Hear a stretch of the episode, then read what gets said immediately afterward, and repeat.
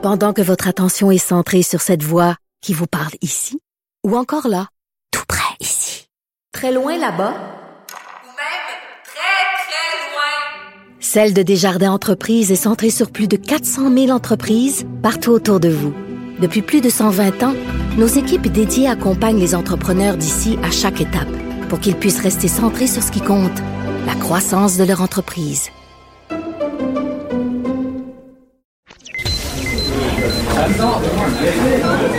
Silence Veuillez vous lever. La Cour, présidée par l'honorable François-David Bernier, est déclarée ouverte. Entrez dans les coulisses de la justice. Écoutez, vous serez pas jugé. Ils appellent à la barre les acteurs de l'actualité. Oui, votre honneur. Avec François-David Bernier. Avec François-David Bernier. Avocat à la barre. Cube Radio. Bonjour, euh, on est dimanche aujourd'hui. Vous pouvez tirer la matinée, prendre un bon café et écouter Avocat à la barre. On a une émission très intéressante pour vous aujourd'hui. Euh, on va euh, manquer pas ça. Il y a Luc La Liberté, bon, vous le connaissez, il analyse la, la politique. On sait que les élections s'en viennent américaines mardi. Mais là, il nous parle, est-ce que Donald Trump pourrait rester au pouvoir malgré sa défaite? Toute qu'une question. Il nous euh, parle de ça tout à l'heure. Ensuite, euh, on parle d'agression dans les palais de justice. La, la- tension monte. De plus en plus d'agressions dans les palais de justice les gens qui se représentent seuls. Il y a les con- constables spéciaux qui disent ben, que ça augmente à cause de la pandémie, euh, notamment. Euh, ensuite, on parle de l'auto. Êtes-vous dépendant à votre automobile? J'avoue que oui. Moi, j'avoue que oui. Et euh, donc, il y a quelqu'un qui vient nous en parler, un spécialiste, à savoir c'est quoi l'état de l'automobile au Québec en ce moment? Et pour finir, bien évidemment, on répond à vos questions que vous nous laissez euh, sur notre euh, répondeur euh, avocat à la barre et on y répond en ondes. Votre émission commence maintenant. Vous écoutez Avocat à la barre. Ce sera les élections américaines mardi. Euh, bon, ça, c'est, on a hâte de voir les résultats. Bon, est-ce que Trump va être réélu ou Biden va prendre le dessus? Euh, la- ça, c'est une question normale qu'on va se poser. Vous allez voir les, les analystes euh, en parler. Euh, avocat à la barre, malheureusement, nous autres, on regarde la chicane, puis le trouble, puis quand ça marche pas, puis c'est le litige. Et là, le litige à prévoir, on a parlé. Est-ce que ça existe vraiment, cette histoire-là, de dire que Donald Trump pourrait perdre le pouvoir, euh, ne pas être élu et rester au pouvoir. Est-ce que c'est possible? On en parle avec Luc La Liberté, analyste politique que vous connaissez tous. Bonjour, Luc. Oui, bonjour François David. Merci d'être là. Là, je vais, je vais, je vais, je vais aller dans une zone que tu n'iras pas du- sur- durant ta couverture des élections. la chicane. Bon, on va parler de la chicane. Est-ce que c'est possible vraiment que Donald Trump reste au pouvoir malgré qu'il ne serait pas réélu? Écoute, c'est la, la question, elle est, euh, elle est particulièrement intéressante, puis c'est effectivement le genre de question auquel on s'attarde pas habituellement. Mhm. On a vécu des, des, des controverses électorales dans l'histoire américaine. Là, ce serait pas la première, en supposant qu'il y en ait une. Euh, Peut-être que nos électeurs plus, nos électeurs, nos auditeurs plus âgés se souviennent. Tout, tout est devenu élection maintenant. Donc peut-être que peut-être que nos auditeurs plus âgés ou passionnés de politique américaine se souviennent de l'élection de 2000. Donc, on avait bien sûr un recomptage qui s'effectuait en Floride. Euh, c'est là où ça s'est décidé par une poignée de votes entre George W. Bush et Al Gore. Euh, on avait demandé aux tribunaux d'intervenir, aux tribunaux locaux, aux tribunaux d'État, si on veut, Ah, aux différentes cours fédérales. Puis on avait même demandé à la Cour suprême d'intervenir. Et à la toute fin, c'est M. Gore, le démocrate, qui avait dit euh, écoutez, je, je, de- devant la- la- l'ampleur du, du- du phénomène, des problèmes, euh, grosso modo, achetons la paix, je, je me soumets finalement, euh, j'accepte la victoire de George W. Bush. Et on Ah, s'était ouais. épargné, et on s'était épargné comme ça une crise euh, qui aurait pu être une crise constitutionnelle grave. Et voilà que cette année, dans une euh, présidence que certains de nos auditeurs aiment, que d'autres n'aiment pas du tout, euh, on retrouve un président qui est tout sauf conventionnel. C'est-à-dire que. Il n'y aurait, aurait pas la sagesse, euh, Donald Trump n'aurait pas la sagesse de Gore de du bon non, c'est correct. Je me retire volontairement pour éviter la controverse. Lui, de la Ben, controverse, il vit de ça. Là. C'est-à-dire que oui, et c'est même pas moi là-dedans qui, qui fait de la subjectivité ou qui lui prête des intentions. Le président et le vice-président ont répété à de multiples occasions euh, qu'il n'allait pas forcément accepter le résultat de l'élection mardi prochain. Ça se peut qu'on attende aussi quelques jours supplémentaires, le temps qu'on finisse de, compter tous les votes par anticipation, les votes par la poste, mais à ma connaissance, c'est la première fois qu'un président américain et son vice-président disaient euh, attendez, on n'est pas certain, nous, qu'on va reconnaître les résultats de l'élection. Donc ça, c'est déjà en soi troublant. Hmm. Et ça ouvre et ça ouvre la porte à toutes sortes de scénarios, euh, dans certains cas tirés par les cheveux. Et là, j'en viens à la réponse directe à ta question. Est-ce que ça se peut que Donald Trump perde et qu'il ne se soumette pas et qu'en plus il puisse demeurer président? Il y a deux scénarios, et je le répète, tirés par les cheveux, deux scénarios qui rendent ça possible un qui passe par les tribunaux et l'autre qui passe par euh, le Congrès, puis une interprétation de la Constitution ah, américaine. Allons-y avec les tribunaux. Ouais, c'est bon. Oui, voilà. Donc, et puis tu disais, ben, on se parle nous plus souvent parce que, ben, parce que vous gérez des chicanes, avocats à la barre. Euh, des chicanes, c'est pas ce qui manque en politique américaine depuis quatre ans. Puis, plus on approche de l'élection, plus ces chicanes-là prennent de l'ampleur. Ouais. Si si on va du côté qui, euh, qui, pourrait intéresser plus un juriste ou un expert. Scénario 1, là, il sert des tribunaux pour rester au pouvoir. Qu'est-ce qu'il fait? Voilà, donc, imaginons, là, on, fait ça facile, imaginons qu'on ait la réponse mardi soir. Euh, mhm. Joe Biden est élu. Euh, mais il y a plusieurs États où le résultat est serré. Ça risque d'arriver. Moi, je pense que M. Biden va l'emporter avec une certaine marge, euh, mais c'est pas impossible que dans certains États, le vote soit serré. Et si nos auditeurs se souviennent, en 2016, ça s'est joué par 78 000 votes répartis dans trois États. C'est ça la ah, marge de la victoire. Aïe, aïe. Donc, comme Donald Trump a déjà annoncé qu'il craignait de la fraude, il n'a pas arrêté de crier qu'il y aurait de la fraude, sans que rien en passant statistiquement justifie ça. Lui, il a dit il va y avoir de la fraude et euh, j'attends avant de confirmer les résultats. Je suis pas sûr que je vais me soumettre. Mhm. On peut facilement imaginer que le lendemain du résultat ou le soir même du résultat, M. Trump dise regardez comment c'était serré, je vous l'avais dit qu'il y aurait de la fraude, on va de l'avant puis on enquête. Euh, là, ce à quoi on va avoir droit, et c'est déjà en place en passant, le républicains et démocrates sont déjà opposés devant les tribunaux sur comment se déroule le vote, quel vote doit être accepté, lesquels ne sont pas, jusqu'à quand on peut voter, puis ça varie selon les différents. C'est déjà contesté. Ah. C'est déjà, c'est déjà devant les tribunaux. La Cour suprême a une pile déjà sur le, sur le, le bureau. Donc, et, on attend de d'éplucher, de passer au travers de, de, tout ça. Donc, imaginons que ces recours-là sèment le doute et qu'on trouve effectivement, effectivement des irrégularités, mais surtout dans l'interprétation qu'on ferait des règles de chacun des États.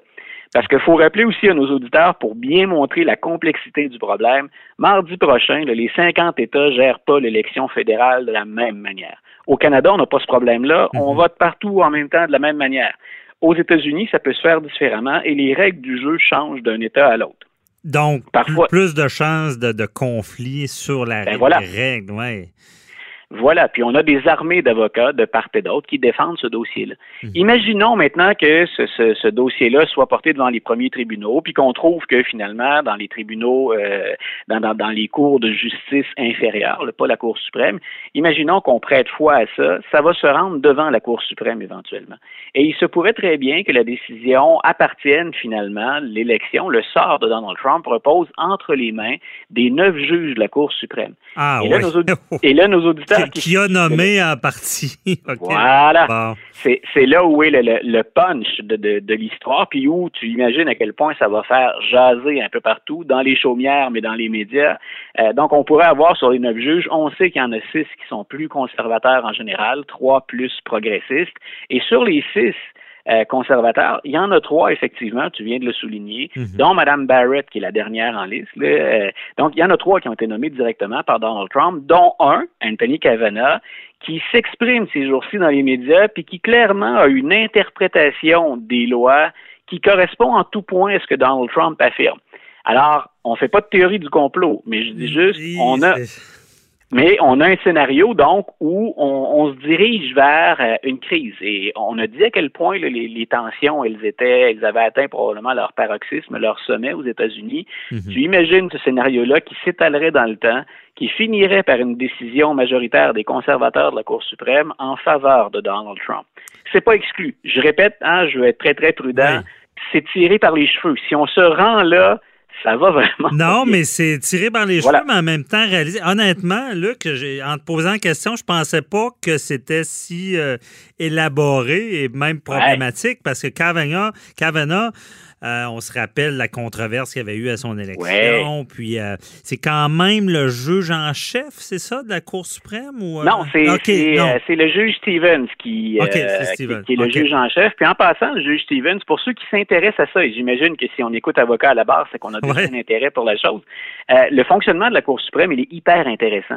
Et il y a des juges qui ressortent à l'intérieur des neuf, sur les neuf de la Cour suprême, dont le juge Stevens, qui sont très, très, très soucieux de l'intégrité, mais de l'image que projette aussi la Cour suprême. Et le juge Stevens, qu'on considère être un conservateur, a souvent voté avec les progressistes. C'était, jusqu'à il y a pas longtemps, là, on avait cinq conservateurs contre quatre progressistes. C'était souvent celui qui euh, se rangeait du côté des progressistes. C'était le juge qui était dans la balance, finalement. Mais maintenant, ce juge-là, M. Stevens, ben, sa position devient un peu plus marginale parce qu'il y a maintenant six conservateurs. Donc, M. Stevens pourrait voter avec les progressistes sur une question. Il en reste quand même cinq très conservateurs de l'autre côté. Aïe, aïe. C'est, ouais. c'est quelque chose. Et de, de savoir que Kavanaugh, déjà, a une position similaire à celle de Trump. Puis, euh, c'est, oui, c'est, quand même très particulier, très intéressant. Donc, on pourrait, oui, dans l'extrême, affirmer que la, la Cour suprême pourrait décider de l'élection. C'est, Voilà. carrément ça. Là. Sinon, l'autre scénario, puis là, c'est pour les maniaques de système politique, d'équilibre des pouvoirs, de Mhm. fonctionnement un peu tordu, avouons-le, de la, de la démocratie américaine. Euh, imaginons que le résultat soit très, très serré. Et M. Trump a encore crié à la fraude. Euh, on sait que pour que le- le- le- une élection présidentielle devienne officielle, donc les, les citoyens américains votent mardi prochain. Oui. Mais l'é- l'élection elle-même ne va être entérinée qu'au mois de décembre. Parce que mardi, on vote, mais on confie notre vote à un, un grand électeur. C'est une démocratie indirecte. Donc, on exprime notre vote, puis dans l'État, ben, ce sont les fameux grands électeurs qui, au mois de décembre, disent la population du Delaware, par exemple, a voté en- pour euh, M. Biden. Voici le vote des électeurs du Delaware. Mhm. Là où ça devient très compliqué.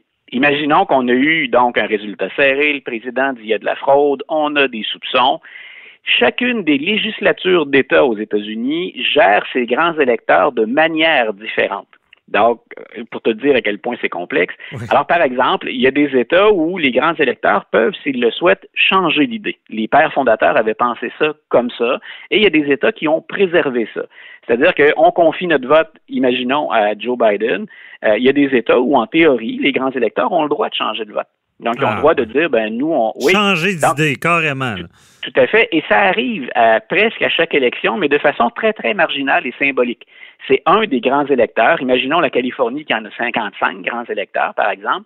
Ben, on sait que si on, on veut inscrire symboliquement un vote pour l'adversaire pour X raisons, euh, ben, on peut le faire parce que ça changera pas le résultat de l'élection. Donc, il y en a Mhm. 54 autres qui, eux, vont voter euh, comme la population le souhaitait. Mais en théorie, c'est possible. Mais il y a beaucoup d'États, presque la moitié des États américains, où les grands électeurs, eux, sont maintenant obligés de voter pour, comme la population l'a demandé. Mhm. Alors, on pourrait se ramasser au début décembre avec des grands électeurs qui sont là, certains qui n'ont pas le choix de porter le vote qu'ils ont reçu, d'autres qui peuvent changer euh, l'idée. Et ces grands électeurs-là, ils sont décidés par chacune des législatures d'État. Donc, par exemple, en Californie, c'est en Californie que se décide qui sont les grands électeurs. Et là, une des choses, une, un des scénarios tirés par les cheveux, alambiqués, qui permettrait à Donald Trump de l'emporter, c'est que des législatures d'État disent, écoutez, vous avez voté pour Joe Biden, nous, on considère qu'il y a eu de la fraude, on choisit nos grands électeurs pour qu'ils aillent enregistrer un vote pour Donald Trump à la place. Aïe, C'est comme- en tout cas, c'est- vraiment c'est quelque Voilà. chose. Hmm. Ah, écoute, c'est dans, les deux cas, autant le scénario qui est plus la, la voie légale Ouais. judiciaire où on se retrouve devant la Cour suprême, que l'autre scénario où on fait intervenir des grands électeurs. Bien des gens ne les connaissent pas encore de nos jours. Les Non, non, mais déjà, je j'en apprends beaucoup là-dessus. Ben Mais, voilà. euh, c'est- un- une procédure ou un processus qui est euh, unique aux, aux Américains. là. Dans les régimes démocratiques. Ben en oui, je je pensais jamais Donc- que ça fonctionnait de même. Ben voilà. Alors, on pousse. Moi, quand je dis que la, la- la présidence Trump me fascine, peu importe que, que je partage les idées ou pas, c'est quand on parle de système, on parle des tribunaux, d'équilibre de pouvoir, du processus électoral, rarement on va avoir testé autant le système que sous cette présidence-là. Et moi, c'est mon dada. C'est ce que j'aime, c'est Ben ce qui oui, me c'est passionne. Donc là, j'en ai pour mon argent, en fin de Tu as eu quatre ans là, de, de, de, de forte analyse. Eh bien, merci beaucoup. C'est tout le temps qu'on avait, mais très intéressant. Luc, euh, la liberté. Puis on va te suivre euh, attentionnément dans toutes tes interventions dans, dans les médias, là, que ce soit LCN, TVA, euh, parce que c'est fascinant. Tu as raison. Merci de nous avoir éclairé sur cet aspect-là. Bye bye. Toujours un plaisir de te parler. Bye. Bonne élection. Merci, toi aussi.